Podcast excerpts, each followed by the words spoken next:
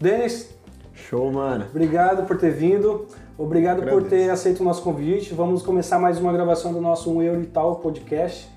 E a gente estava aqui nos deliciando com nos, nos deliciando com um lanche que a Top Burger Imagem Sul nos trouxe. O que, que você achou do lanche aí? Nossa, Já eu- fala que você Já quero ser convidado para mais podcasts para poder saborear outro lanche. Eles, velho. É inclusive, me bom, perguntou velho. fora do ar se é, entrega em Setúbal. Muito longe. né? Ah, então eu vou ser.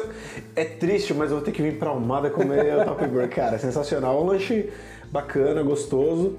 Tô satisfeito e não tô estufado. Sabe aquela coisa que você come um Ficou lanche pesado, né? Não, saboroso e na medida, velho. E Mata a fome, não mata? Nossa, É sensacional. muito bom. Ainda tem um bolo de pote. Não veio, não veio, mas, mas tinha Não que tem vir. problema, eu posso voltar pra cá, a gente grava outro podcast, pode vir sem problema algum.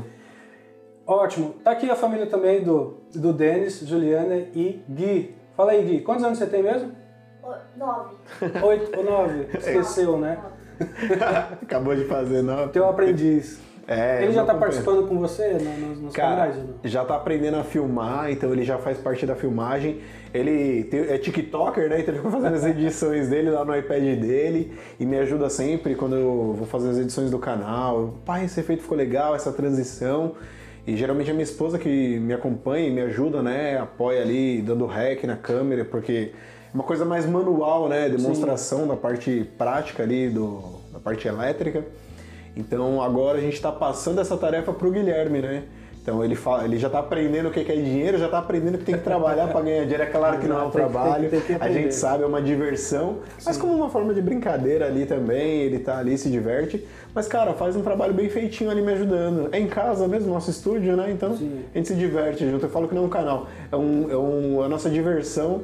E onde a família, gente né? transmite conhecimento para quem, pra quem precisa, né? Para quem quer. Muito bem. Denis, fala de você um pouco. É, hoje o nosso, o nosso tema é sobre. Nós vamos falar um pouco sobre energia renovável, que é o teu, teu, tua, tua área, né? Sim. Sobre a parte elétrica e também sobre cursos técnicos, que a gente tem porrada no Brasil. e aqui eu senti um Demais. pouco de falta. Eu não sei se é porque eu não fui atrás, mas realmente é um país que, que não é tão desenvolvido nessa, nessa área, nessa, nessa questão. Mas vamos lá, vamos falar de você um pouco. O que, que você fazia no Brasil? Sempre foi professor? Desde, desde muito novo? Não, vixe, cara. Na verdade, assim, eu comecei com área técnica bem novo. É, meu primeiro trabalho foi numa serralheria, então onde eu comecei a ter contato com a área técnica. Meu pai é pedreiro, né? Então eu, Sim. eu nasci no meio de uma obra, né, velho? É muito Só que nunca curti muito a parte da obra em si. Eu, eu pirava quando o eletricista entrava na obra, cara. Quando o eletricista entrava, que eu vi o cara, depois de passar aquele monte de fio colorido que eu não entendia nada. Cara, se apertar o interruptor e ver a luz acender, até hoje pra mim é mágico, velho. Louco, né? Eu, eu falo, eu sempre comecei as minhas aulas falando com os meus alunos, meu, quando você aperta o interruptor e acende a luz, tem um fenômeno gigantesco por trás daquilo, é uma coisa fantástica. E eu sempre gosto de falar para quem não é, não conhece a área elétrica, eu falo, nada é tão fascinante quando apertar o interruptor e uma luz acender. Se você vê isso, cara, e parar para entender o que está acontecendo ali, que tem por trás disso. Cara, é fantástico. Eu me apaixonei por aquilo ali. E, enfim, aí depois fui trabalhar com outras coisas, cheguei a ser office boy, tive quase dois anos da vida militar, depois saí. E aí resolvi de fato me dedicar aos estudos, né? E a minha esposa que me inscreveu nos processos seletivos da Ah, vida, é? né? Ela já fazia faculdade. Sempre, sempre tem uma mulher por trás do, do homem que dá Cara, aquele empurrão, né? E aí eu falei, meu, vou ficar pra trás, preciso fazer alguma coisa e. Putz, o que, que eu vou fazer? Aí tava estudando logística na época, que ela matriculou e tal, e um amigo falou, meu, eu vou fazer Senai e tal, não sei o quê. Fez ETEC? Eu fiz ETEC também. Logística e ETEC. Fiz, fiz logística na ETEC Bastante também. coisa em comum. Formada, é, então. Aí, mas cara, eu nunca exerci. Eu uso pra mim o que eu aprendi de logística, eu uso muito, mas me apaixonei pela elétrica. E aí um amigo, vamos fazer Senai e tal, comecei. Velho, ali eu me redescobri, eu me São reinventei Paulo? ali em Você São é de- Paulo. Você é de São Paulo? Sou de São Paulo. Da hora. São Paulo é capital mesmo. Capital? Qual, Zona qual? Leste ali, Vila Císpero, Ermelino Ah, Matarazzo. Só falta ser corintiano. Ah, eu sou oposição. a gente foi campeão ontem. E... Irmão, não vou nem entrar Deixa eu no beber uma mérito. água aqui pra- Toma água aí, vai, pra descer redonda essa. Mas continue. E aí, cara, comecei a estudar e tal, fui trabalhar, comecei trabalhando em obra, né? E aprendi muito, porque uma coisa que eu falo pra galera hoje em dia, as pessoas às vezes não têm noção.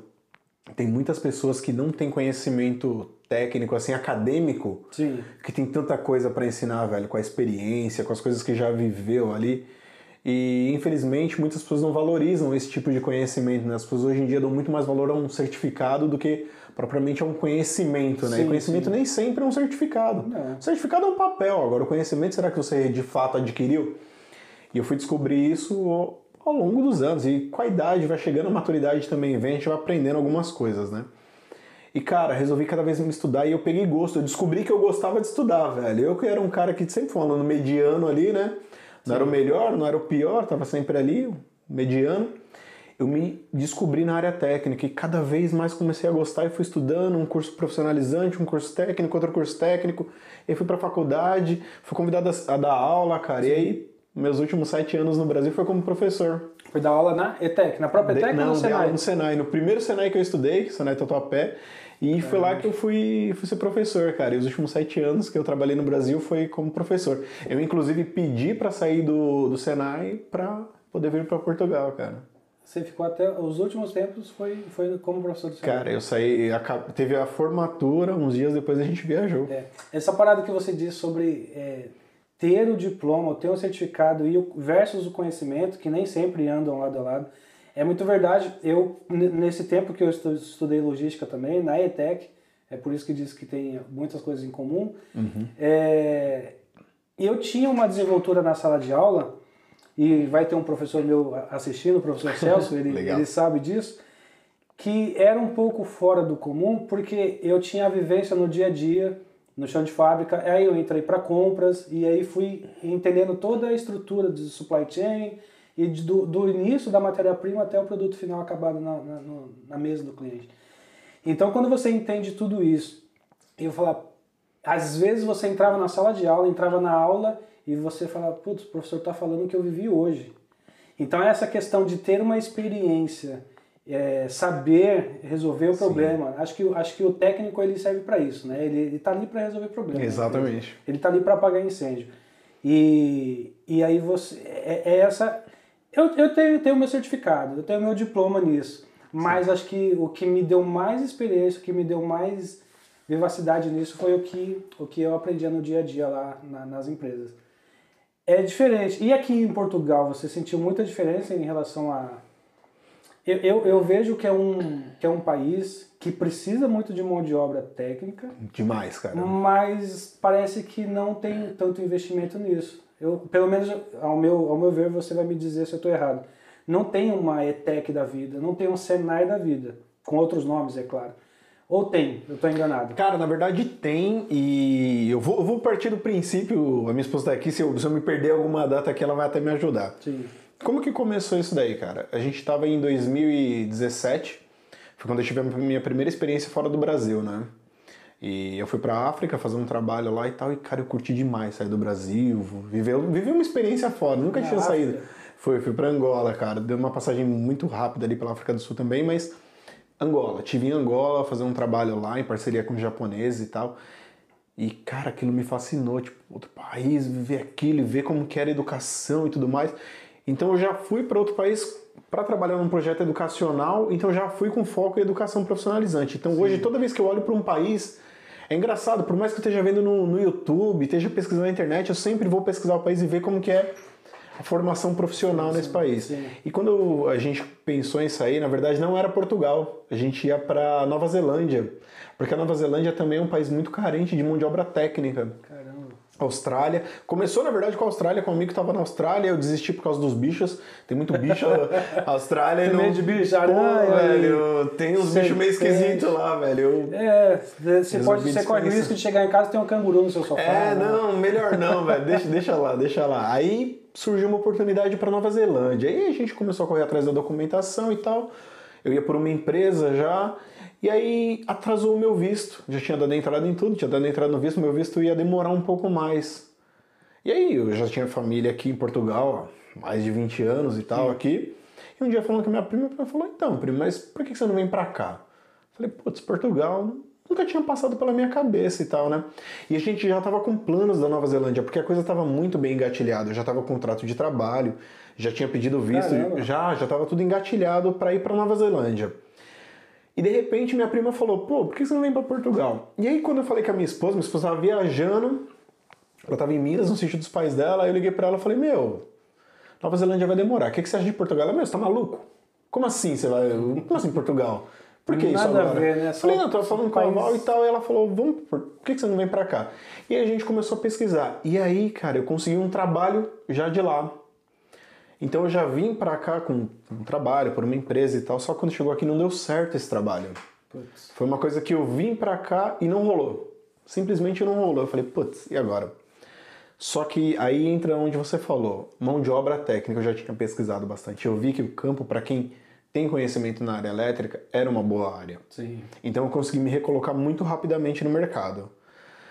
Passei um período num- numa empresa, quando você chega você não conhece nada, você não conhece muitas pessoas, então tipo, você abraça oportunidades, né? Quando você chegou, foi direto para Setúbal? Ou passou em outra cidade? Fiquei 15 dias em Lisboa, na casa dos meus familiares, mas assim, com uma semana que eu tava aqui, eu já tava trabalhando aqui em. Com uma semana, uns oito dias, vai. Eu já tava trabalhando aqui em Setúbal. Aqui, lá em Setúbal. Setúbal, Lá em né? Setúbal. Então eu já tava trabalhando lá. Então a gente. Aquele corre, né? Atrás de apartamento e tal. E aí você vai naquela loucura, atrás de apartamento e tudo mais, É, comprar carro, tava com carro alugado ainda. Lembra Comecei a trabalhar. gente tinha duas crianças Ah, pequenas. exato. Ah, e detalhe, eu não vi- menina correria é. casa Não veio carro. sozinho. Eu não já vim sozinho, não. mundo. Já vim com esposa, filho. Só que assim, a gente se planejou bacana, a gente fez um colchão pra poder vir para casa, tipo, se não se desse problema, não desse nada certo, a gente tinha grana pra se manter por um tempo e se precisasse voltar, Tinha como voltar. já tava com a passagem comprada de volta. Sim. Já tava tudo certo.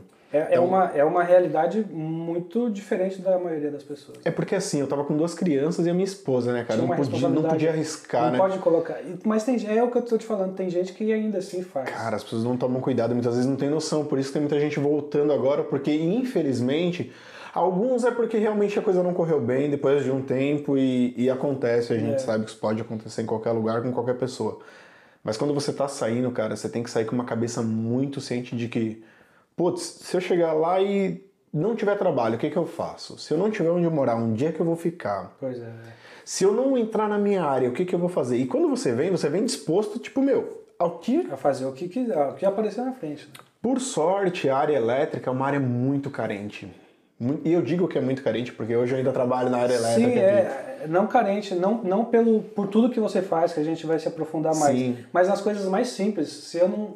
Se queimar alguma coisa aqui em casa e falar, preciso de um, de um, De um eletricista. de um eletricista, eu vou ter que ir pra internet. Eu não tenho cartão de visita, eu não tenho contato de ninguém. Não. Aqui na Redondeza, aqui no, no meu quarteirão, eu não sei quem mexe com elétrica. E você não tem um aplicativo, tipo, os aplicativos de prestação de serviços que tem no Brasil, que são vários. É. Aqui você até tem alguns que inclusive tem lá, mas é diferente. As pessoas não estão tão habituadas com. Eu vou pedir uma prestação de serviço por um aplicativo. Lá a gente pede, você É, tem, meu, inúmeros Aqui é aplicativos. difícil achar. Até um encanador, um eletricista, algum, algum profissional da área, é difícil achar. E quando E a acha. hora não é barata. É, e quando acha é uma paulada de. Sim, uma coisa que eu gosto aqui, que eu acho muito bacana e eu converso com vários amigos meus, eu falo, o que é legal é que aqui o material, a matéria-prima, as coisas são mais baratas, São. só que a mão de obra é mais cara. Ou seja, aqui você valoriza o profissional e, não, não- supervaloriza o material. Material. Coisa que no Brasil o material é super, hiper valorizado Sim. e a mão de obra é jogada lá embaixo. Então tem essa diferença. Afinal que de contas, já gastou tanto com, com, com, Com material. e você tem mais profissionais, você tem mais, Mais pessoas que concorrência, fazem. A concorrência é muito maior, então quando você tem uma concorrência muito alta, a tendência é o preço cair. vai- Aqui, como você não tem uma concorrência tão alta, a tendência é o preço tá relativamente equilibrado. Não vou dizer que É. você vai ganhar muito, mas cara, se você tem profissão, você só passa fome se você quiser, meu velho. Porque tem sempre alguém querendo fazer alguma coisa. É engraçado, mas o pessoal contrata muita mão de obra aqui pelo LX. Eu vejo Sim, muitos a anúncios. OLX funciona muito. A OLX aqui, eu não tinha noção do que, que era a OLX até chegar aqui. E tem muita gente que vende a sua mão de obra, o seu serviço pelo OLX, Facebook. O meu primeiro trabalho aqui eu consegui pelo Facebook. No marketplace, né? Cheguei lá, tava lá, tinha, não tinha dado certo o trabalho que eu vim pra cá com tudo certo, no final das contas não era bem aquilo. Resumindo, não deu certo. E aí, falei, meu, no mesmo dia já comecei a procurar. E no mesmo dia já encontrei. Caramba. Fiz uma entrevista, o cara gostou, foi bom para ambos os lados. Liguei para um amigo meu, falei: Meu, a proposta é essa. Ele falou: Abraça. Um amigo meu que já estava aqui há algum tempo. Foi meu abraço, só que ele é de Sintra, né, e tal. Na verdade é filho de um professor que trabalhava comigo lá no Senai, né? E ele falou: vai lá, meu filho vai te dar um suporte e tal, se você precisar. Bacana. E aí peguei amizade com o cara, o cara hoje é um irmãozão meu. E, enfim, e aí comecei nessa empresa. Cara, passou um tempo, que nove meses lá, eu falo que foi o tempo de gestação e nascimento, foi exatamente nove meses. Então eu gestacionei os nove meses ali naquela primeira empresa e saí para uma segunda empresa que era bem melhor, já mais estruturada. Só que tinha algumas coisas ali que acabaram por não bater, eu estava com um projeto paralelo e acabei saindo. E nesse meio tempo que eu saí, cara, surgiu uma oportunidade numa multinacional aqui. Uma empresa no ramo de, do agronegócio. Cara, uma empresa boa, estruturada e tudo mais. E eu documentado tal. Inclusive o Félix foi meu parceiro Pô, aí, foi, ajudou bastante. Há uns dois anos atrás. Há uns dois anos atrás. Me deu uma boa ajuda. E assim, eles avaliaram o meu currículo. Então as pessoas me perguntam muito: ah, você validou algum certificado? Cara, eu não tenho nenhum dos meus certificados, nem profissionalizante, técnico, superior, nada validado aqui. Você foi lá, mostrou o que sabe fazer e. Cara, eu trouxe os meus certificados apostilados, mas não validei nada aqui. Simplesmente eu cheguei nas entrevistas e falei: olha, meu currículo é esse. Pus o meu currículo, eu sempre colocava um currículo é, pontual. Para aquela função, eu vou fazer esse currículo. Até um dia que estava e minha esposa em casa, ela falou: meu, faz o teu currículo completo, com tudo que você sabe. Um genérico, né? Eu falei, mas ninguém entrega currículo assim. Ela falou, pois é, entrega. E deu certo, cara. Para mim foi o que funcionou. E coloquei tudo, inclusive que eu tenho canal no YouTube, que eu administro meu site, tudo, tudo, tá tudo lá, cara. Tudo que eu faço e deixo de fazer, tá lá, e velho. eles olharam isso, deram atenção. Eles olharam. E aí a entrevistadora, mas o, o gerente da empresa olharam, não, mas você sabe isso. E aí veio o gerente de engenharia, né? E o cara começou num diálogo mais técnico ali. E, cara, eu tava passeando naquela conversa, eu tava super à vontade. E ele viu que eu tava à vontade.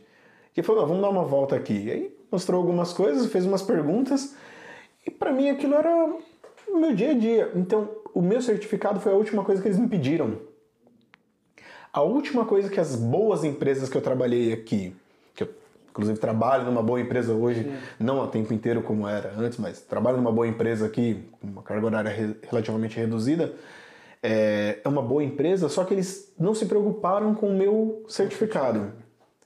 Tá lá no meu currículo que eu tenho, mas como eu não sou diretamente o responsável pelo projeto, então para eles o meu papel vale nada. O que vale para eles é o conhecimento que eu tenho. Sim. E é o que muita gente me pergunta no canal. Como é que eu faço e valido meu certificado e vou validar daqui? Eu falo, cara, depende. Você, você quer ser engenheiro? Você quer ser técnico aqui e assinar algum projeto? Você quer ser responsável por alguma coisa? Ou você quer ser um executor? Você quer trabalhar sob a delegação de alguém? Se você quiser trabalhar dessa forma, acho que o último passo é o, é certificado. Ah, não, eu tenho a intenção de ter uma empresa, eu quero ser responsável, eu mesmo. Hum, aí legal, aí você começa pelo documento. Eu costumo dizer que para quem quer vir do Brasil para Portugal, tem três perguntas fundamentais que você tem que fazer antes de sair do Brasil. São as três principais perguntas que eu acho que você tem que fazer. A primeira é: por que eu quero sair? Foi a pergunta que a gente se fez. Eu e minha esposa nós fizemos. Por que, que eu quero sair? Então eu nós enumeramos os motivos pelos quais nós queríamos deixar o Brasil, independente de onde a gente ia. Sim. Segunda pergunta: o que eu quero encontrar nesse país? Então, quais são as minhas expectativas?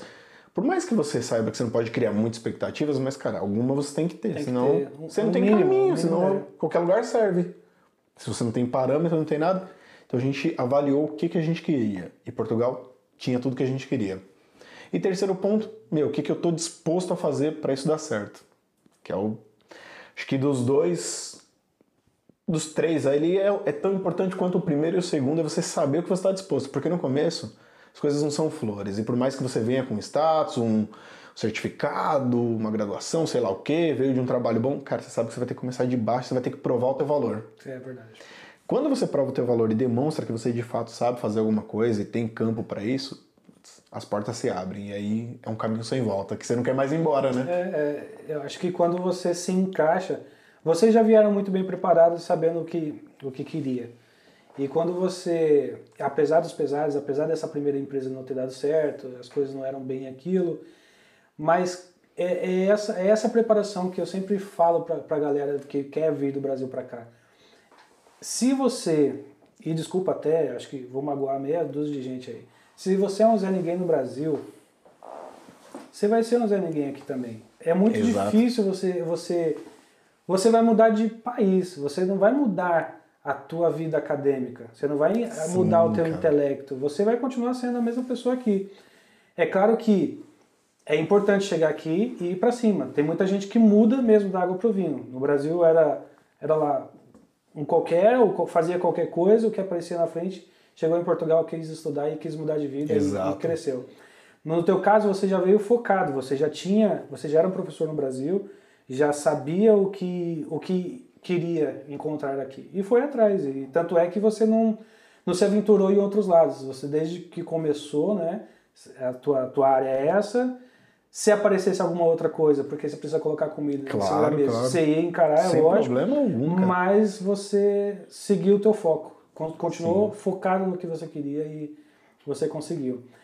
E, bom, trazendo essa, esse teu mundo, essa tua, esse teu conhecimento técnico para o nosso dia a dia, eu sempre, eu sempre falei para Gisele, para minha esposa, eu falei, "Ó, quando, eu te- quando eu for fazer minha casa e construir minha casa, eu quero aqueles tonéis de água para Captação. captação de água de chuva, eu quero placa de luz solar para captação de, de energia solar. E eu não sei qual é a dificuldade, se gasta muito, se, se isso traz se isso traz resultado mesmo, o que, que você diz, pra, o que, que você pode falar sobre isso? Você dava aula disso, inclusive, sobre essas Cara, completamente ener- energia, energia o quê? Energia solar, fotovoltaica, É, esqueci a palavra. renovável. Renovável, Exato. energia renovável. Como que é isso? Se eu quisesse montar aqui nesse apartamento, no apartamento não dá, né? Não necessariamente diretamente no apartamento, mas dá pra fazer pro apartamento. Cara, eu sou suspeitíssimo pra falar disso. Eu ainda sou professor de, de energia solar fotovoltaica, né? Sim. Eu dou aula à distância ainda. Eu trabalho aqui em Portugal, diretamente com montagem de quadros elétricos, né? A parte de automação. Inclusive, a gente presta serviço para usinas, para geração de energia. Sim. Então a gente faz, eu trabalho com solar aqui também, né? Sistemas que envolvem energia solar fotovoltaica aqui para Portugal e fora de Portugal, né? Que é a empresa que eu trabalho hoje, ela faz vários trabalhos. E dou aula para o Brasil na parte de cursos de projetos e de sistemas de instalação de Continua energia solar fotovoltaica. online. Continuo, continuo todas as semanas. Top. Tem aula ali, tem conteúdo. Bendita tudo- internet. nossa, cara, e eu falo, eu falo pra galera, hoje em dia, se você. Se você me perguntar hoje em dia, você prefere contratar um aluno de um curso presencial ou semipresencial? Eu falo, tem um aluno totalmente do EAD? Totalmente distância. Primeiro, porque a pessoa vai ter que ser muito focada para estudar em casa. Cara, é a hora que você quer mais quer procrastinar. Exato. Não tem ninguém te cobrando, você não tem horário tá para cumprir. Você simplesmente vai ter que estudar. Então, a pessoa tem que ser muito responsável para poder pegar um, um estudo à distância e de fato aprender. Então, para mim, as pessoas aprendem muito com isso. Obviamente, tô puxando sardinha porque eu sou professor de AD, né? Mas, enfim, é uma realidade, é um fato. E, sim, voltando à tua pergunta, vale muito a pena você ter um sistema de energia renovável em casa, tanto para solar termodinâmico, solar térmico, né? Para a parte do aquecimento da água e da climatização do ambiente. Para energia solar fotovoltaica, para você captar a irradiação solar e converter em eletricidade. Primeiro, convenhamos, né? A, a- as fontes de energia hoje, né, que nós utilizamos, os combustíveis fósseis, eles são limitados. E uma hora isso vai acabar. Ah, eu não vou pagar a conta, talvez você não, mas os nossos filhos, netos, Sim. alguém vai pagar a Alguém conta. vai pagar. Alguém vai pagar a conta. A capacidade de geração solar é tão absurda que um único dia de radiação solar, cara, consegue abastecer o planeta inteiro só um dia, sem Um precisar co- é, consumir nada de combustível fóssil. Se nós pegássemos a captação de luz de um dia e abastecêssemos de energia o planeta, aquele dia a gente não ia consumir, ia consumir zero de combustíveis fósseis. E ainda sobraria. É absurdo, né? Mas a gente E não por, tem e noção por que disso. isso não, não é mais Difundido. difundido, não é mais. é, Eu, imagino o que você vai dizer, principalmente no Brasil. Há muita máfia, é, há muito castelo montado atrás dessa, dessa questão de, de hidrelétricas. É uma questão política que não Putz. deixa que não deixa essas energias naturais serem Não, eu, eu sou totalmente contra que as pessoas dizem isso. Ah, é uma máfia, não sei o quê. Não, cara, sabe quem é o problema? O principal problema, Hum. por que a energia renovável não vai pra frente? Por causa das pessoas, por causa da gente. A nossa mentalidade, ela ainda, ela ainda não está preparada. Talvez a geração do meu filho, dos nossos filhos, enfim, dos nossos sobrinhos, netos, essa geração de fato vai mudar o mundo, né? A gente está começando É, a plantar alguma coisa. Primeiro, ah, eu não vou pôr porque não vale a pena. Primeiro é aquele pensamento de curto prazo, né? Quando você faz um investimento de energia solar, Você vai fazer um investimento que tem um payback, um retorno ali entre 5 e 7 anos. Você falar pro cara, pra pessoa, que ela vai investir uma grana que vai retornar em 7 anos, putz, não sei nem se eu tô aqui daqui a 7 anos. Cara, 7 anos é isso, O pessoal é é muito, muito rápido. imediatista, né? E você cria um sistema que dura 25 anos. Pois é. Após o sétimo ano, quinto, sexto, sétimo ano ali, o sistema está te dando lucro. De tudo que você montou, toda a estrutura é tão cara que você vai, vai- só vai ter o retorno depois de 6, 7 anos. Gente. De 2014 para cá, e aí são fatos que tá no, inclusive no, no blog do da Oca Solar Energia, você pode pesquisar lá, é, dentre outras fontes no Google, o custo dos materiais para energia solar reduziu entre 40% e 65% de 2014 para 2021. No custo dos materiais a nível mundial No mundo. a nível mundial. Então a redução na matéria-prima, no- nos insumos para você montar um sistema de energia solar, cara, reduziu drasticamente. Por quê? Começou a popularizar, então tornou mais acessível. Só que as pessoas ainda têm muito aquela, ah, mas eu vou pôr como funciona e eu ponho ainda assim, eu tenho que pagar para concessionária, porque existe aquela questão, né? Ah, eu quero, eu quero ter energia solar, mas eu não quero pagar para concessionária. Existe uma coisa que é chamada é, de é isso taxa que as de pessoas querem, né? Eu quero fazer minha própria energia, Isso. meu sol, aquecer minha placa para ter a minha energia. Não, não funciona assim. Por que, que não funciona assim? Vamos pensar nós dois aqui. E acredito que você vai concordar comigo. À noite não tem sol.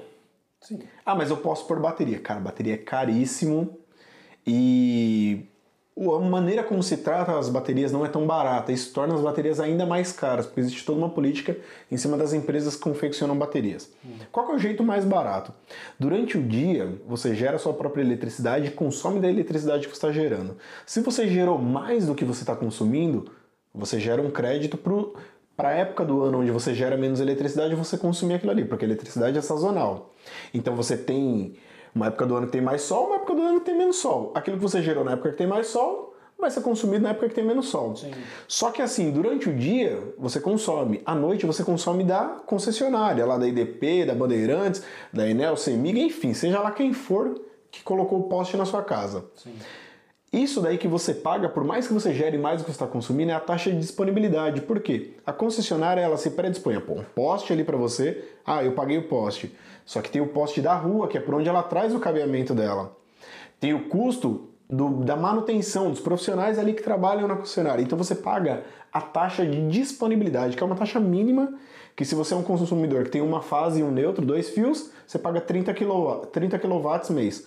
Seu valor do quilowatt multiplicado por 30, muito baixo ali. Se você tem duas fases, três fios na entrada, você vai pagar 50. Se você tem quatro fios, você vai pagar 100 kW. Ah, mas ainda assim eu tenho que pagar. Cara, você não está pagando a eletricidade, você está pagando a disponibilidade da eletricidade. Se você precisar fazer manutenção no teu sistema, você não fica sem eletricidade. Se o teu sistema não estiver gerando o suficiente, você ainda assim tem eletricidade. A concessionária ela tá te cobrando a garantia de que você tem o serviço. E outra, a concessionária chegou antes do teu, do teu sistema de energia. Agora, se você quiser fazer um sistema isolado da rede, onde não tem conexão nenhuma com a rede, É possível? aí é possível. Você faz um sistema off-grid, né? um sistema isolado da rede elétrica. Esse sistema você faz, coloca com baterias e aí sim você está totalmente isolado. Só que assim, não tem sol, você tem que depender das suas baterias. Deu problema nas- tuas baterias, não tem sol, não tem eletricidade, amigão. Ou um gerador a diesel, o sistema híbrido que a gente fala é um gerador a diesel, um eólico, alguma coisa para complementar, que vai encarecer demais o projeto, ou não tem como. A eólica aqui, eu vejo muito quando a gente sobe pro porto, não sei se vocês já repararam na Sim. estrada, tem muita energia. Torres Vedras ali para aquela Sim, região. e Tomar também, aquela, aquela região tem muita, muitas hélices, né? Muito, muito ventilador gigante. Aerogeradores. Aerogeradoras. e isso tem a ver, tem, é, é, tem a ver com a, com a questão de. É igual pra, do que você está falando, explicando sobre a captação de luz solar? A questão da eólica é diferente um pouquinho porque assim, primeiro eles fazem um estudo dos corredores de vento, né? Então você tem um estudo sobre a quantidade de ar que passa ali, né, num determinado local e as direções. Então quando você monta uma fazenda eólica, né, com aerogeradores, você tem que avaliar a posição dos ventos, a posição conforme você vai colocar os aerogeradores, só que a diferença é que ele está gerando 24 horas por dia desde que haja vento. Então, diferente da energia solar, ela vai gerar qualquer hora do dia, só Sim. precisa ter vento. Então, quando você tem a solar que tem uma, uma eficiência maior, entre aspas, do que a eólica, só que você está limitado às horas do dia, que é o HSP, as horas de sol pleno. Já o, o aerogerador, você tem 24 horas por dia, só que se não tiver vento, pode ser qualquer hora do dia, parou. Então quando você tem as duas, você se complementa. E Portugal tem muito disso. Tem. De energia renovável. Porque, primeiro, para você fazer uma hidrelétrica aqui do Porto, que é o Itaipu, você não consegue. Você não tem nem área para fazer isso, você não tem nem rios para fazer isso. O impacto ambiental que seria uma coisa Desastroso. absurda. E a hidrelétrica, por mais que ela tenha um impacto menor do que as de combustíveis fósseis, ainda assim ela tem um impacto ambiental muito grande. Diferente da eólica e da solar, que tem um impacto muito menor e tem uma eficiência excelente. Sim. Entendeu? Então, aí o custo de manutenção é muito mais barato também. a eólica? A eólica e a solar é mais barata ainda que a eólica. Ah, tá. A solar, o custo de manutenção da energia eu solar. Pensei que era o contrário. Não, é, é, mais barato ainda do que, do que a eólica. Porque a eólica envolve muitos trabalhos em altura, os materiais são caros, equipamentos para se fazer uma manutenção são equipamentos mais. O transporte daquelas hélices eu já é, vi na, pelas é caríssimo, estradas, é gigante. Sim. E já a energia solar ela tem uma manutenção mais simples, com menos pessoas, mais eficiente. Então é assim, é uma relação que. Eu, eu, quando eu vejo essas coisas, é, é, é, é, quase impossível não lembrar do Brasil quando eu falo, putz, meu Brasil tem tanto espaço, tanto vento, tanto, tantos, tantos morros, bom para colocar isso daí. Até existe no Brasil, mas é muito pouco, né? Cara, hoje, se eu não Pelo tô tamanho erro, do país em si. Se eu não estou em erro, acho que no Piauí, em Teresina, a gente tem a maior usina de energia solar do, da América Latina já, é. já rodando. Só que aí é que tá. Hoje você tem é, uma fazenda de energia solar da, da Enel, que é de uma distribuidora. Então ela faz para distribuir. Obviamente que ela vai vender a um custo mais barato na energia solar. Só que as pessoas, se elas tomarem consciência disso, cada um faz a sua própria geração, cara. Primeiro, você vai descentralizar a, a geração da mão dos grandes. Sim. Você vai congelar os preços ali para você. É isso que eu ia te perguntar. O, o, é, o, que, o que o povo quer saber é meu bolso, né? Cara, não... Quando, o que, que precisa ser feito e em qual quantidade precisa ser feito, seja luz solar ou eólica, para que eu no final do mês eu tenha uma energia de luz barata. Porque o que, que o brasileiro está acostumado a pensar? Ele fala, ah, tá, vai sair a hidrelétrica, coloca a eólica, coloca. Mas no final vai ter tanto, tantos atravessadores no meio do caminho que no final das contas o, o, o valor da conta vai ficar igual. Não. Só mudou a fonte. Na verdade, até não, porque assim, é o que eu falei, você vai pagar a taxa mínima, desde que você faça um projeto para gerar 100% do teu consumo, deixando uma gordurinha ali, um pouquinho para mais, Sim. cara, a única taxa que você vai pagar é a taxa de disponibilidade para concessionária e acabou. E está resolvido o teu problema. Contrata uma empresa séria, um profissional que faz um projeto bacana, que de fato tenha um ROI, um retorno de investimento adequado, um payback ali estimado certinho Cara, depois de entre 5 e 7 anos aí que o sistema você pagou, você está lucrando. E por mais que você esteja pagando durante 5, 7 anos, a conta de luz, ela tá pagando o valor do sistema ali. Então o sistema se pagou com a economia da conta de luz e a partir disso é lucro. Só que as pessoas muitas vezes não têm essa, essa noção do, de como que vai valer isso. Mas peraí, daqui 25 anos, se você fizer uma conta, quando você pega um projeto bem feitinho, o, o projetista até coloca, olha, o sistema se paga em tantos anos e a partir daí você vai economizar tanto, já com a correção, baseado numa inflação dos últimos 10 anos, nananã. Sim. Teu lucro vai ser X ao fim da vida útil do sistema, que é de 20 a 25 anos, mas cara... É, aqui na Europa tem sistemas bem antigos, aí eu cheguei a fazer manutenção em alguns sistemas aí com 20 anos com uma tecnologia bem mais antiga Sim, é. e tá funcionando bacana, cara. Já existia há 20 anos atrás. Já, já era uma tecnologia era começo, diferente, mas sim, sim, você tem sistemas aqui na Espanha, você tem sistemas aqui mesmo em Portugal, sistemas com mais de 10 anos aí que estão funcionando bacana e tá funcionando bem. Tá funcionando, sim. desde que você faça uma manutenção preventiva ali, tenha um cuidado, que é o mínimo, uma manutenção relativamente simples, dependendo da dimensão do sistema, principalmente quando a gente fala em residência ou um pequeno comércio, cara, é, é relativamente simples, não é uma coisa de outro mundo. Sim. Inteligente seu pai, hein, Guilherme? seu pai é. Eu, eu, eu gostava de pegar aula, aula desse tipo porque eu ficava assim, eu mano, como esse cara sabe? Esse cara manja pra caramba. e eu direto levantava a mão e várias perguntas e tal. Às vezes testava os professores, falava, ah, vou mais a fundo e tal, mas Nunca consegui pegar ninguém, né? Os caras mais. O pessoal de Senai e o pessoal de ETEC são, são muito bons. Legal. É um, é um ensino muito bom. Voltando um pouquinho sobre, sobre essa, essa questão de, de, de área técnica, tanto de cursos como de, de profissão em si. É, eu, eu, eu penso que eu vejo Portugal eles dando muita moral e muita importância para o que para a tua graduação, a licenciatura, né? Que nós chamamos de, da, da, do ensino superior no Brasil. Isso. E você tem que ter a superior, tem que ter a licenciatura e tal, mas se tivesse mais técnicos aqui, não a questão financeira, a questão de salarial, porque acho que merece ganhar o tanto quanto, mas eu acho que eles teriam muito menos dor de cabeça dentro da, das indústrias, dentro das empresas aqui. Eu acho que eles falham em duas coisas, que é essa área técnica e a área comercial. A área comercial eu acho que é bem, bem fraquinha aqui. Também acho. E, e a área técnica, se viesse bons técnicos do Brasil, eu, é uma parte que me orgulha muito o Brasil. É, é ver pessoas como, como você e como, quem sabe aí vai me assistir, o Silvio, meu ex-professor, ex-pastor, ex-professor de inglês, inclusive. ele, era, ele era um paizão.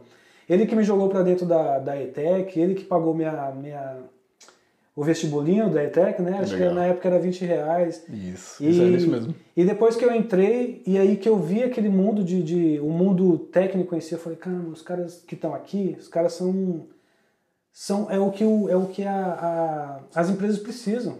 As empresas precisam dessa galera que está aqui dentro, porque o ensino é de alto nível. Eu sempre achei um, um ensino muito bom. E, e depois, quando eu vivi aquilo, o que o Silvio fez por mim, eu fiz por várias outras pessoas. Fala, não, não tem, tá, tá sem destino, não sabe o que fazer, não sabe o que ser da vida, vai fazer ETEC. O mês que vem vai. Exato. Mês que vem vai abrir, eu vou. Ah, não tenho dinheiro, tá bom, eu pago. E aí você começa a ganhar um dinheirinho, aí você vai pagando e vai colocando, jogando todo mundo para dentro Isso. da ETEC, que aí você. Hoje aí algumas outras algumas pessoas falam, caramba, Félix, naquela época você que pagou para mim, eu tô nesse trampo por causa de você, e isso é muito gratificante.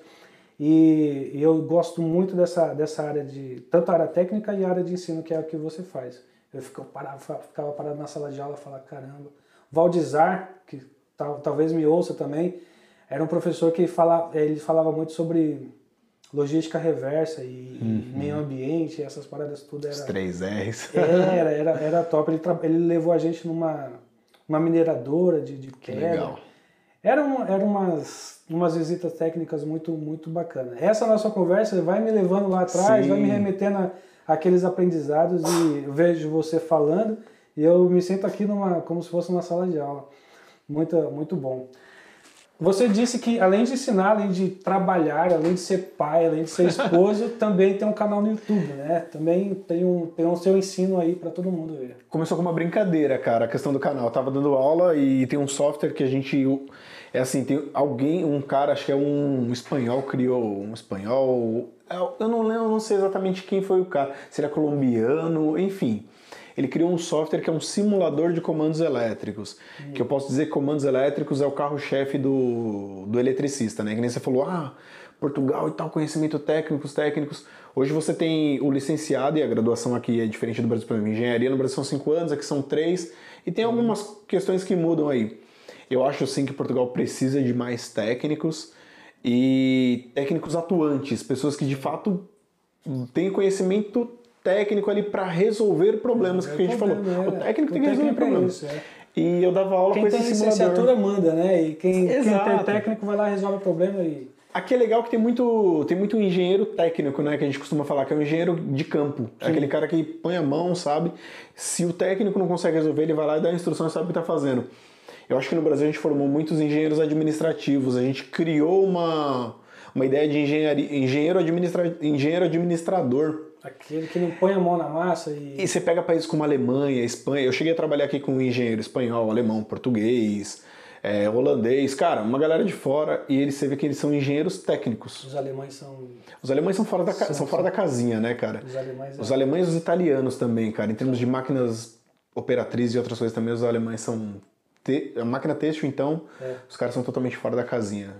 E assim, você vê que os caras, eles, eles têm um, é, um, é um engenheiro técnico, é uma pessoa técnica ali para resolver um problema. Sim. O cara tem toda a base de engenharia, mas ele pega na ferramenta, ele sabe o que ele tem que fazer, ele, tem sabe, traquejo com a coisa, Se sabe? tiver que se ajoelhar embaixo da máquina, sujar a mão de graça. Não, ele- o cara ele vai, vai dentro do fazer. carro da empresa, ele tem lá o macacão dele, o fato, né, que a gente chama, é o fato de trabalho. Então o cara ele chega, ele olha, ah, é aquele tipo de trabalho, ele vai lá, veste o fato dele, pega a maletinha, maleta de ferramenta. No Brasil você vê a maioria dos engenheiros com a maletinha com notebook, né? É, Aqui os caras o notebook tá dentro da mala de ferramenta. Pô, isso é Sim, louco, cara. Um monte de software É pra- pra show, é. conectar na máquina e fazer rodar. É, eu acho que engenharia é isso, porque se você pegar o Sim. termo engenharia, é aquele que promove solução. Exatamente. E aí, voltando até na questão do software, né? Como que eu ia ensinar uma galera que dentro de casa que não tinha um laboratório para treinar algo técnico, algo que é mão na massa. E aí esse esse cidadão que fala espanhol, que eu não sei quem, quem é exatamente, É. já pesquisei, tem algumas fontes que não são muito confiáveis, por isso que eu não vou falar o nome. E ele criou esse software que é o CAD Simu. E eu toda vez que dava aula com esse simulador, os alunos piravam. Eles falavam, nossa, professor, consigo fazer isso em casa e tal, como é que eu faço? Me passa aqui e tal. E eu tinha poucas Qual aulas. CAD Simu. CAD. E aí, que é simulador de, de comandos e, e automação e tal. É um CAD com simulação. E aí eu começava a dar essa aula. E eu via que os alunos tinham muitas dúvidas de configuração, utilização. Eu gravei o primeiro vídeo, aula 1. Tá no canal até hoje, inclusive é o vídeo mais assistido. Acho que 90% das pessoas que entram no canal entraram por esse vídeo. Bacana. E aí, Você já tá com 9.100, mais de 9.100 inscritos. isso. Há quanto tempo o seu, seu canal tem aí? Cara, que eu Lembra? retomei ele de fato. Não, ano pass- desde, desde o início. 2016, foi quando eu 2016. comecei, eu criei esse vídeo e deixei lá um bom tempo para os alunos. 4, 5 anos. E você tem ideia de quantos vídeos você já tem aqui? É. Ah, Nunca contou, uns né? 130 e tal pra mais aí, cara. Eu não sei, tem muito vídeo. Tem alguns vídeos que estão ocultos que eu tirei, assim, que, É. eu, que eu fiz umas aulas bem longas e foi com o pessoal pra ajudar, então eu deixei privado lá depois. Quem quiser procurar é Elétrica Racional, Isso. professor Denis. E Elétrica Racional, por que esse nome? Cara, foi um dia eu tava lá pensando, falei, putz, preciso dar um nome pra isso. Que não começou com a elétrica racional, começou lá o professor Denis. Tava só. Falei, putz, mas professor Denis, cara, eu tô me colocando em primeiro lugar, mas o conteúdo que vem em primeiro lugar. Eu sou só uma ferramenta que, Sim. que transmite o conteúdo. Então eu preciso pensar num nome pro canal, porque se um dia eu não tiver mais com o canal, sei lá, alguém quiser dar continuidade, Sim. porque tem conhecimento para isso, então o canal é mais importante do que a pessoa, vamos pensar assim, né? E aí eu coloquei elétrica racional professor Denis, então ficou elétrica, elétrica porque o assunto é elétrica em geral, Sim. racional porque de fato é algo com razão ali, não é é o conhecimento de fato, é o conhecimento raiz mesmo, é uma elétrica raiz. Eu não queria colocar elétrica raiz, eu coloquei o racional, elétrica né? racional. Eu sou uma pessoa muito emocional e aí eu queria trabalhar o meu lado racional. Agora ficou racional, minha esposa curtiu o nome, a so- a sonoplastia ali ficou bem legal. Tá vendo de quem veio o nome? E aí ficou ali. Isso é tudo mentira. Tá vendo? Olha já sendo acusado. Foi ela que E deu aí o nome, ficou elétrica racional e ficou muito bacana. Tanto é que no primeiro vídeo eu tô lá, olá, seja bem-vindo à Elétrica Racional, canal do estudante, O primeiro- o primeiro vídeo é- é- aquele é- bordãozinho que você tenta criar e não sai. Aí depois eu falei, meu, quer saber de uma coisa? Vai ser o mais natural possível. E assim, eu criei playlists com curso gratuito de comandos elétricos, de projeto de instalações elétricas, uma série de coisas. Tá tudo separado por listas aqui para ajudar a galera mesmo. Porque assim, eu venho de uma família. costuma- Eu costumo dizer que humilde e pobre são duas coisas diferentes. Você pode ser rico Sim, e é. humilde e pode ser pobre e soberbo, né? Sim, então, é. eu não digo que eu venho de uma família humilde, eu venho de uma família pobre, com poucos recursos. E a educação profissionalizante, ela mudou completamente a minha vida. Cara, eu tive a oportunidade de conhecer outros países, eu tive a oportunidade de escrever livro, eu tive a oportunidade de... Você escreveu? Tenho, tenho dois Você tem um livros, livro? dois livros técnicos. Publicado? Tenho publicado, mas não é aqui. Tá public... Eu fiz, eu escrevi o livro, mas é livro técnico, tá lá em Angola, numa escola de Que escola profissionalizante, se chama inclusive Sem Foque, tem lá eu e um grupo de professores escrevemos esse livro. Já plantou árvore também? Já plantei árvore Então também. Diz- Dizem que a gente não pode deixar o mundo sem o filho, sem deixar um filho, sem plantar árvore, sem escrever um livro. É, então. Você já fez. Não, Já- já- não que eu queira que você vá embora. Co- Cortes do euro e tal, já posso morrer. Já posso Professor morrer. dele, já posso morrer. Esse é o corte. já fez o Já papel vai da dar terra, corte aí, já. ó. O editor já vai pegar isso daqui. Já posso morrer. Não, mas é, fiz, fiz essas coisas assim. Que legal. E assim, cara, é muito gratificante. Inclusive, eu tenho o e-book que eu disponibilizo de graça, planilha, porque a educação profissionalizante ela mudou a minha vida, cara. Eu era um cara de pouquíssimos recursos.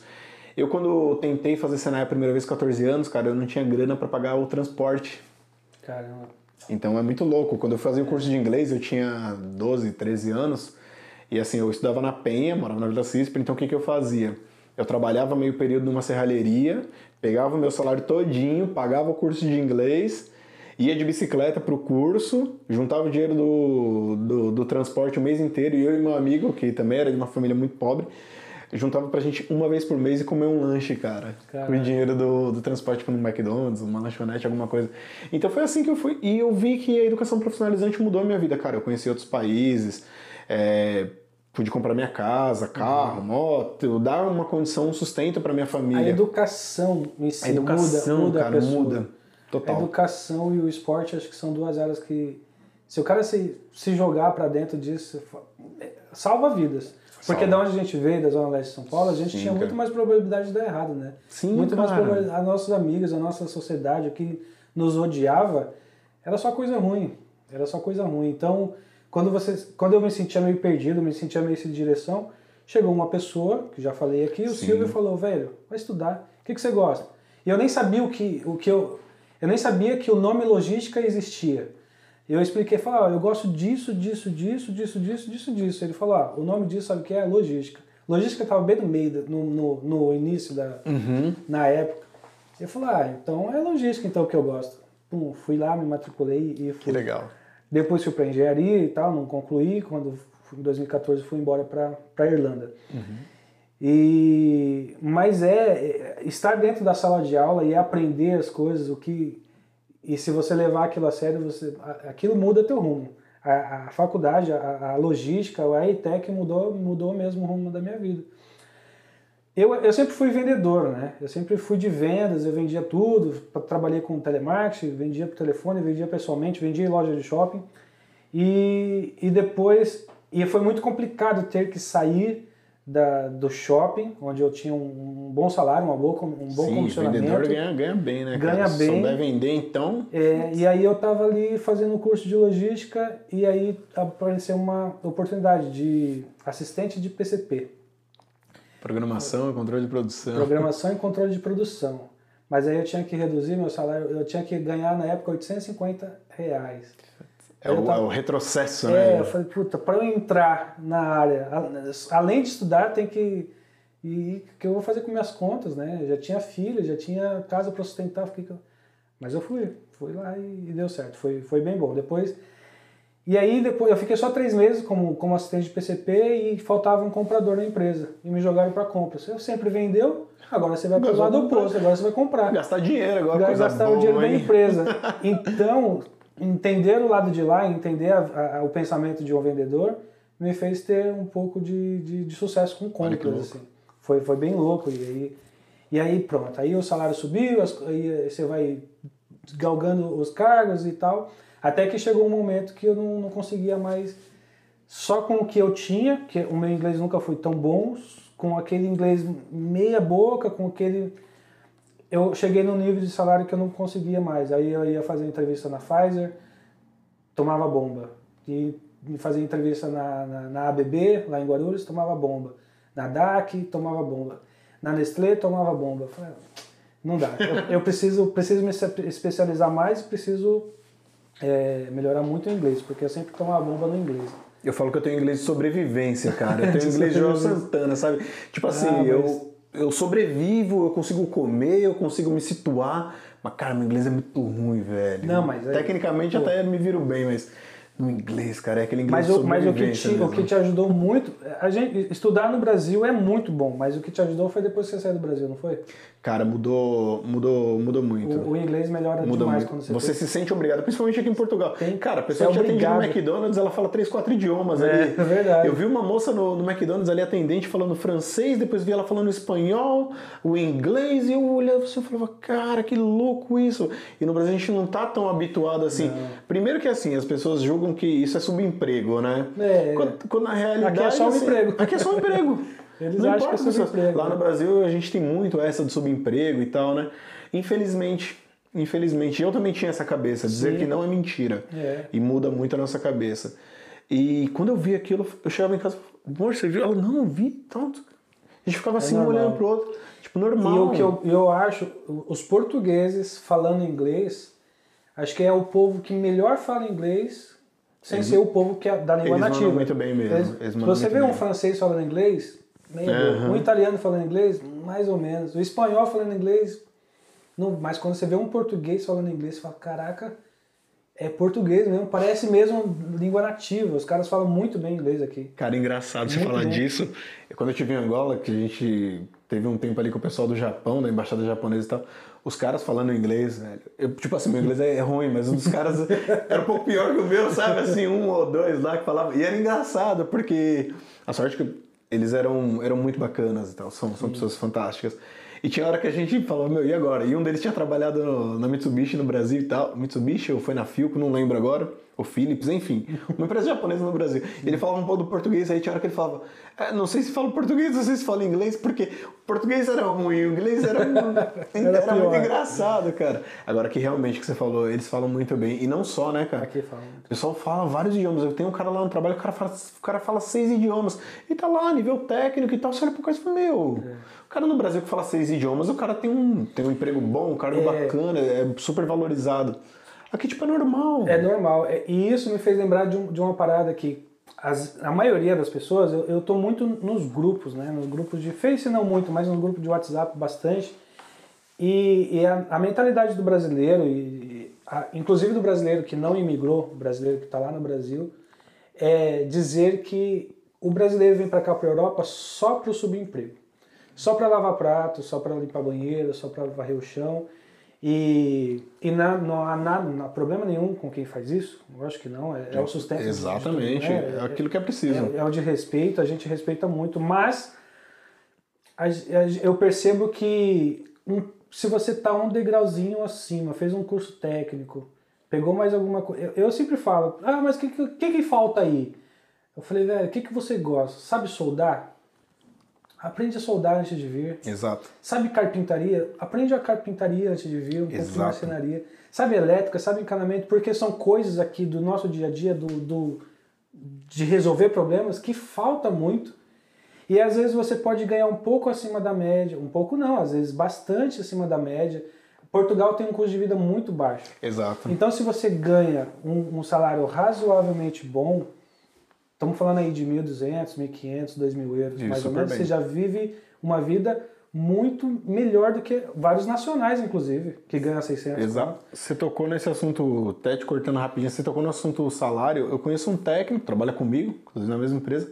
Cara, o cara tem um salário acima disso que você falou, e o cara é nível técnico. Pois é, então, eu acho Você que só entendeu? precisa um pouquinho mais. As pessoas vêm muito despreparadas, vêm muito cruas, né? Exato. É, como nós falamos, não tem problema nenhum. Quer varrer chão? Vai varrer chão, vai, vai, vai pôr comida no- na, na- tua mesa Uhum. do mesmo jeito. Mas se você quer ter um pouco mais de, de bem-estar na tua vida, um, pouco, um salário um pouco melhor, aqui é- eu acho que aqui é um lugar bom para você ganhar bem. Porque ganhar bem na Alemanha é fácil, porque os salários lá começam com 2.500, Exato. 3, 4 mil. Só que o custo de vida é, é altíssimo. Consome teu dinheiro, né? Leva cara? todo o seu dinheiro embora. Agora, você viver num lugar tão barato como é Portugal, comer bem barato, vestir bem barato, morar Tem um clima agradável. um clima agradável Nossa, o clima daqui é maravilhoso. e você você ainda ter um salário melhor, não tem não tem lugar melhor. Eu, eu gosto muito daqui. Eu acho que quem não gosta muito daqui é quem ganha 500, 600, 700 euros. É, aí aí, é, mais aí difícil. é, é difícil viver. Fica eu um até, eu até entendo. Mas faça um esforço. Você que está nos ouvindo e quer vir para cá, faça um ETEC, né? Faça um, um Senai. ETEC, um Senai, um curso profissionalizante, cara, adquire experiência. É o que eu falo pra galera também. Você tem que pegar, fazer um curso, seja ele qual for, ETEC, Senai, aquela escolinha do lado da tua casa, aquele teu curso à distância, fez. Agora, se joga, na- se joga no meio dos leões e vai aprender. Como que você vai se jogar? Você vai pegar aquele teu camarada que é mais experiente. Vou te dar um exemplo aqui. Tem dois rapazes lá que entraram como estagiários aqui. Você perguntou das escolas técnicas aqui, né? Nós temos, acho que, duas principais aqui hoje. Três, vai. Principais aqui, principalmente de Lisboa para cá. Que você tem o, o, o como que é? A Escola de Formação Profissional, o IFP. Sim, é. Que é o Tem um Instituto aqui de Formação Profissional. é. Isso, você tem o IFP. Você tem o, a ATEC, que é uma escola de ensino profissionalizante que fica dentro da, da Volkswagen ali. E você tem Aí o de Palmela? Isso, Ah, é uma escola profissionalizante que tem ali. E tem o Sem Fim, que é como se fosse um Senai daqui também. Então você tem essas três aí que são as três principais Olha, que vêm na minha cabeça. São cursos técnicos mesmo, cursos regulares que te dão aquela formação profissional tradicional. Não estou falando de cursos de cursos de oficina mesmo, que a gente fala cursos de oficina, que você vai manusear equipamento, ferramentas, máquinas e tudo mais, softwares. Então você tem essas três principais aí, tem outras mais, mas as três grandes são essas. Instituto de Formação Profissional, a TEC e o Sem Fim, com C. Então se você pesquisar essas três aí, de Lisboa para margem sul aqui, você vai encontrar essas três. Só que a galera que sai de lá, eu tenho dois estagiários hoje que trabalham comigo. Os caras eles saíram num curso de técnico de mecatrônica, só que diferente do nosso curso de mecatrônica lá do Brasil, daqui tem uma grade relativamente diferente. Então eles têm algumas, algumas matérias a mais, só que a carga eh, horária é bem mais reduzida Do curso. do curso. E eles, quando são estagiários, aqui diferente do Brasil, que o estagiário geralmente ganha o salário, na maioria dos casos, aqui não. Aqui você não ganha nada como estagiário. 99% dos estagiários técnicos aqui não ganham nada. E essa galera, muitas vezes, eles saem, se formam, fazem o estágio, mas não tem conhecimento, como no Brasil. Então você fez um curso, fez alguma coisa. Cara, não adianta você falar, eu sou técnico. Não, você não é porque você pegou o certificado, você ainda não é técnico. Tem que fazer aquilo que nem você falou. Você já vivia aquilo e descobriu que o curso técnico era ia te ensinar algo a mais daquilo que você já fazia. Ia te ensinar a teoria da tua vivência. Exato. Quando você começa pelo curso técnico, que até meu ver é o caminho relativamente lógico, e depois você entra para a área, ou se você começou pela área, enfim. Mas se você começou pelo, pelo curso, você vai ter que aprender a trabalhar agora, porque você não começou trabalhando. No teu caso, você começou aprendendo a trabalhar. Eu comecei aprendendo a trabalhar, Sim, para depois ir para a teoria, né? A gente começou com a prática para depois a teoria. E a galera que começa pela teoria, muitas vezes sai um pouco soberbo. Ah, eu já sei. Eu já sei, ah, é. eu já sou formado. Já tem diploma. É o, infelizmente, isso daí derruba muitos profissionais. Aí você fala, beleza, você sabe, vou te dar um problema aqui, você resolve? Não. Mas isso eu percebia até com os professores. Sim. Os meus melhores professores na ETEC eram os que trabalhavam na área. Cara, tem noção Que ele da trazia. realidade. Tinha um cara, o, esqueci o nome dele, mas ele trabalhava na Bridgestone. Então Uhum. ele trazia a experiência dele de- da, da- da- do chão de fábrica ali, da, do dia a dia dele para a aula. Falava, a aula hoje vai ser essa. Isso aqui, isso aqui, isso aqui. Inclusive hoje aconteceu não sei o que, não sei o que lá.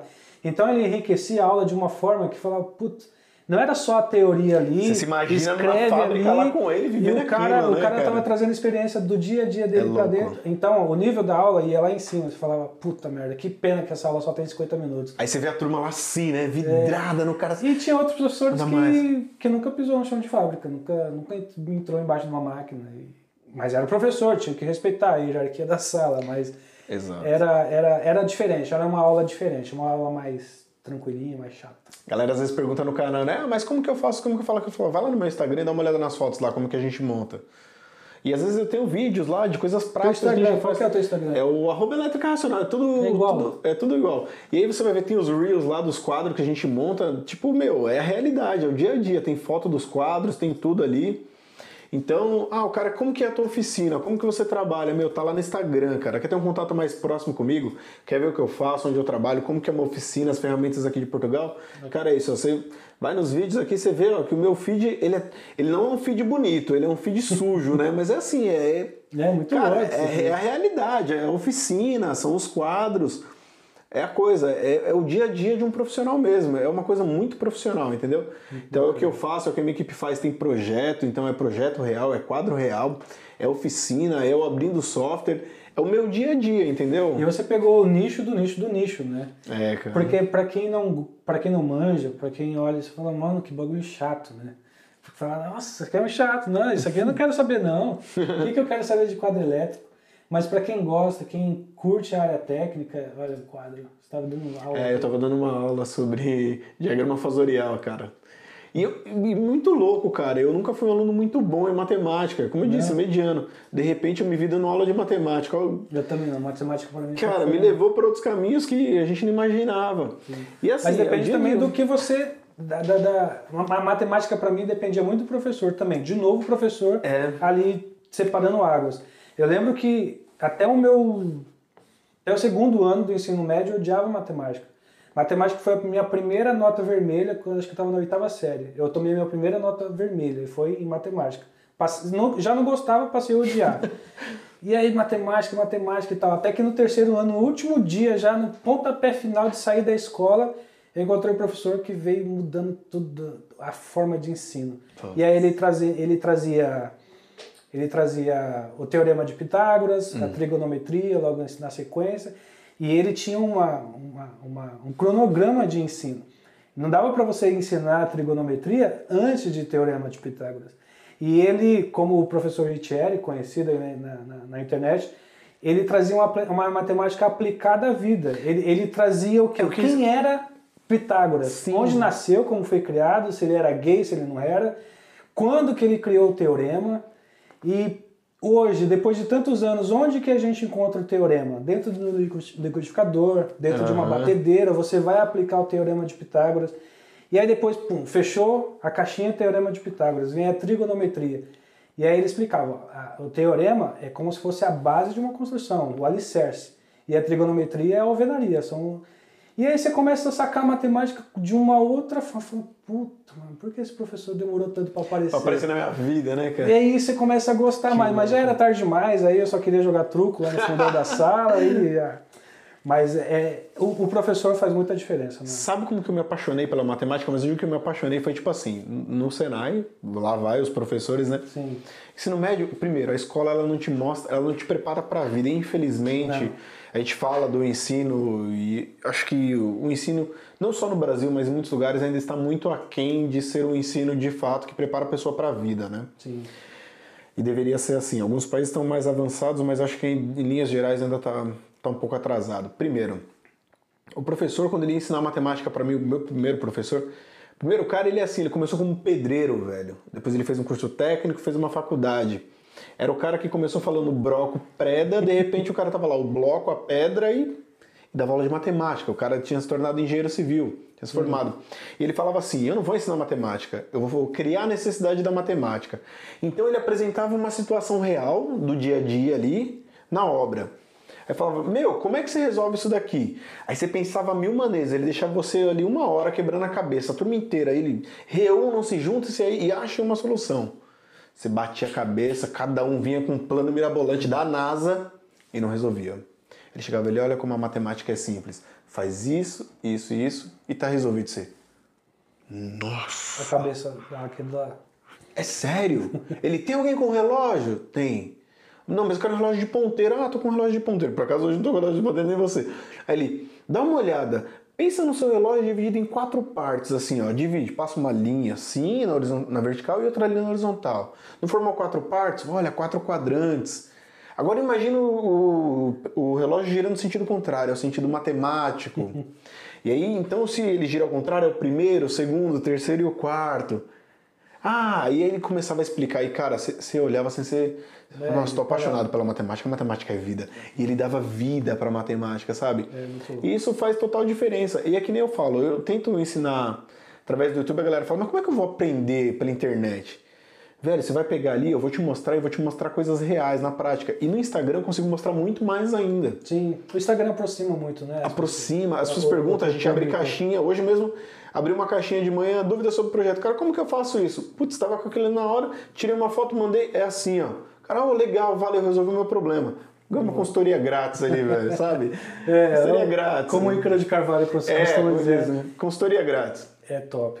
E a gente consegue ensinar muita coisa assim, velho.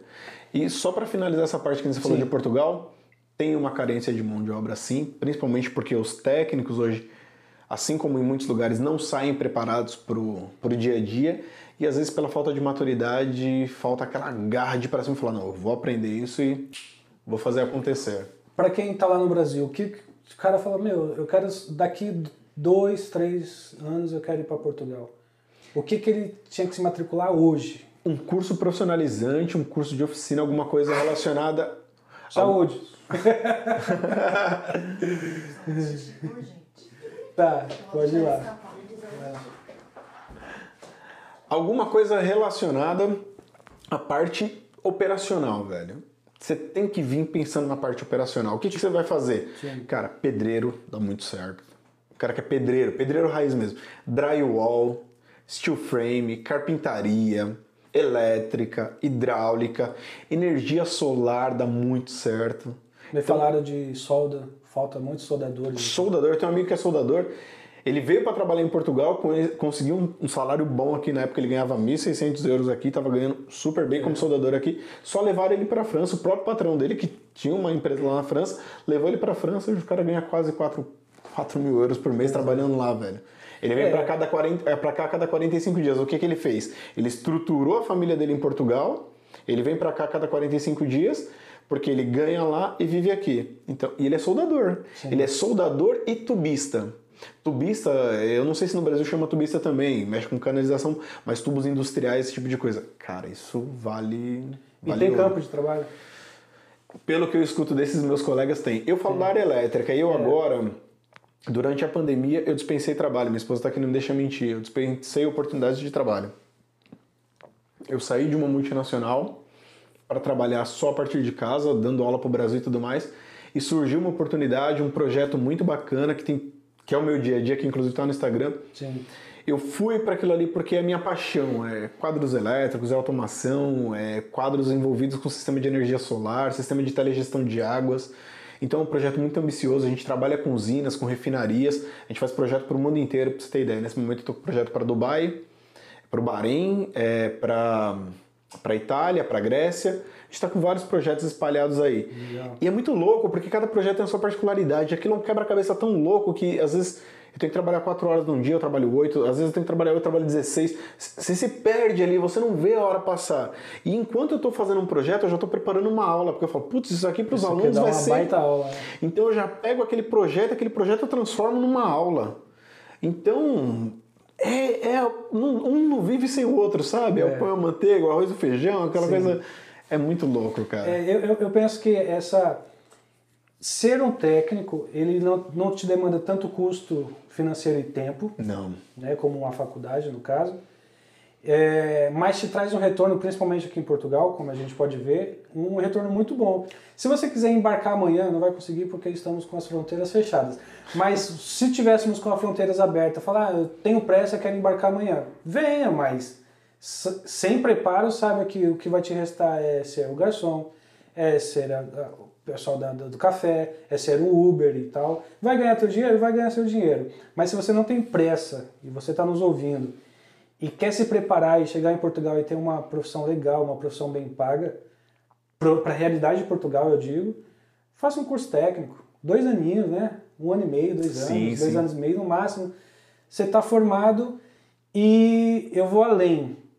Sabe aquele, aquele empresário que tem ali uma, uma, uma pequena metalúrgica ou uma, uma serralheria e tal? Vai lá e presta um, um serviço de graça, né? Fica um mês Exatamente. com o cara lá. Você tá, Vai tá aprender, aprendendo, cara, vai exato. aprender. Tá na sala de aula? Tá na sala de aula, mas durante o dia vai lá, vai aprender com o cara.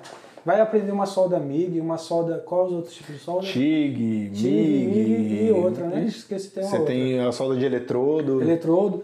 Então vai aprender, pelo menos quando você chegar aqui em Portugal, você fala, não, eu sei que tem três tipos de solda, eu sei onde uma, cada uma se encaixa. Ou, ou enfim, se prepara para vir. Eu acho Exato. que esse é o maior recado que a gente pode deixar aqui. Sem dúvida. Não vem, não vem despreparado, nem financeiramente, nem de, de forma. nem no intelecto e nem na, na, na, na- na formação acadêmica. Acho que Portugal precisa dessas, dessas pessoas. Precisa sem dúvida, cara. E assim, tem muito campo na parte de obras. As pessoas às vezes falam, cara, obra tem campo, dá pra trabalhar em obra como eletricista. Aqui eles não chamam encanador, é o canalizador, né? Canalizador. Tem campo para canalizador, para drywall, pintura, azulejo, tem muito campo. Eu vejo muito campo. Para parte elétrica, cara, eu vejo muito campo. Indústrias, então, que nem eu tava te falando dos estagiários lá. Os caras, eu falo para eles, cara, vocês estão ganhando para aprender de fato hoje, porque tem coisas que vocês não aprenderam na escola, vocês estão aprendendo hoje. Só que a diferença é que você tem um subsídio de transporte, tem um subsídio de alimentação, você tem um salário, você tem um horário para cumprir aqui, você tem uma pessoa disposta a te ensinar uma coisa que é real. Você está ganhando para aprender. Isso é o melhor dos mundos. Exato. É o melhor dos mundos. Então, é assim, se você vai com família, as pessoas costumam falar, ah, não, só o plano A é que interessa, tem que ter o plano A e joga fora o plano B. Cara, Não, no meu é ponto de vista, para quem tem família, para quem quer se arriscar, quer se aventurar, você tem que ter o plano A, o B e o C. Primeiro, porque se você é sozinho, tudo bem, você se vira, você dorme em cima de um papelão e se cobre com uma manta plástica e está resolvido o teu problema. Se você tem uma esposa e um filho, uma filha, uma família, tudo muda. Você não vai. Você pode sofrer, mas tua família não. E se você está assumindo o risco, saiba que você tem que. Se não der certo, o que, que eu vou fazer? Tem que ter isso. Muitas pessoas hoje em dia pregam aquela, não, só o plano A é que vai dar certo, só o plano A e muita- Infelizmente tem muita gente se aventurando nessa mentalidade só do plano A, quando na verdade você tem que sair estruturado. A gente planejou uma viagem por dois anos.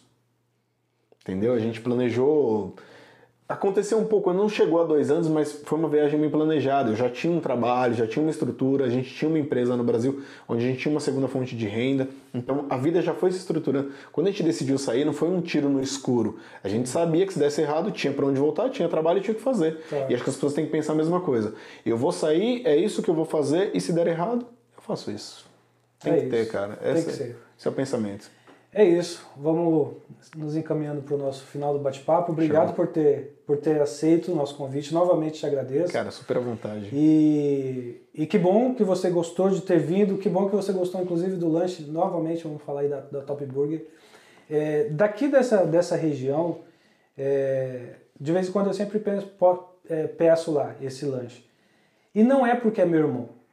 Porque a galera sabe que a- o dono da Top Burger é o Leandro, meu irmão. Não é. O cara tem um dom de fazer um, um lanche bacana, sabe?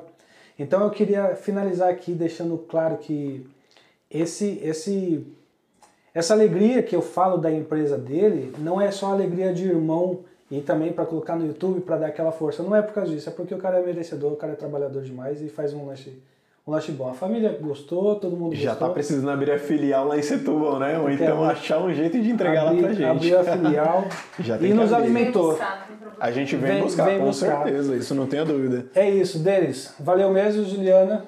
Guilherme. Já passou? Passou. Pô, Félix, sensacional, curti demais, cara. Quer dizer mais uma coisa antes do fim? Cara, quero agradecer a Top Burger aí pelo lanche. Tenho que voltar para outro podcast. Me convida, porque eu quero Eu Tá de novo. gravando aqui, ó, já faz uns 10 minutos. Aqui? Aqui? É, não tá gravando. Tá bom, eu acho que foi. Não tem problema. Não tem problema. Quero agradecer o convite. Quero agradecer muito o convite, a oportunidade de estar aqui, pô, fazer essa parceria. A gente já fez alguns trabalhos juntos, eu curto demais o teu trabalho. Sim. E me sinto muito honrado de estar aqui. E quero deixar um recado pra galera. Meu, tá pensando em vir? Faça as três perguntas e tem o plano A, o plano B. Se tiver família, pensa até no plano C. E conta sempre com os grupos, internet, Facebook, Instagram e, e os canais aí que tem muita coisa. O próprio Celso Sauer que teve aqui, que, pff, galera... Não, o Dr. Célio Sauer, ele foi o meu primeiro convidado assim, e foi um negócio. Eu só conheci ele pela internet. Ele veio aqui, ficou ali com a gente batendo papo, eu falei, cara, que. E a Gisele toda assim, né? A Gisele é fã dele, né? Ai, que legal. Nossa, porque é da mesma área, trabalha fazendo o que, ele, Sim. o que ele faz, então ela ficava ali admirada e tal. O cara tá na nossa casa. Que o, cara, legal. o cara é uma humildade extrema, assim. Pô, o que é legal. absurdamente humilde. E ele também é aqui da, da, da Margem Sul. Ó, que legal. Eu sei que ele era lá do lado de Lisboa, mas ele é Também, daqui jurava que ele era de nosso, mas- nosso vizinho. E semana passada teve um vídeo bacana sobre aquele, aquela questão de comprar os apartamentos e tal. Exatamente. Eu acho que estamos indo nesse E caminho. eu não sabia muita coisa dali, cara. Já peguei alguns insights ali, É, umas, umas ideias bem bacanas. É, é muito possível. Às vezes, quando a gente, A gente fala não tem noção, é, né, cara? comprar um apartamento em Portugal. Ah, não. Isso aí. Porque.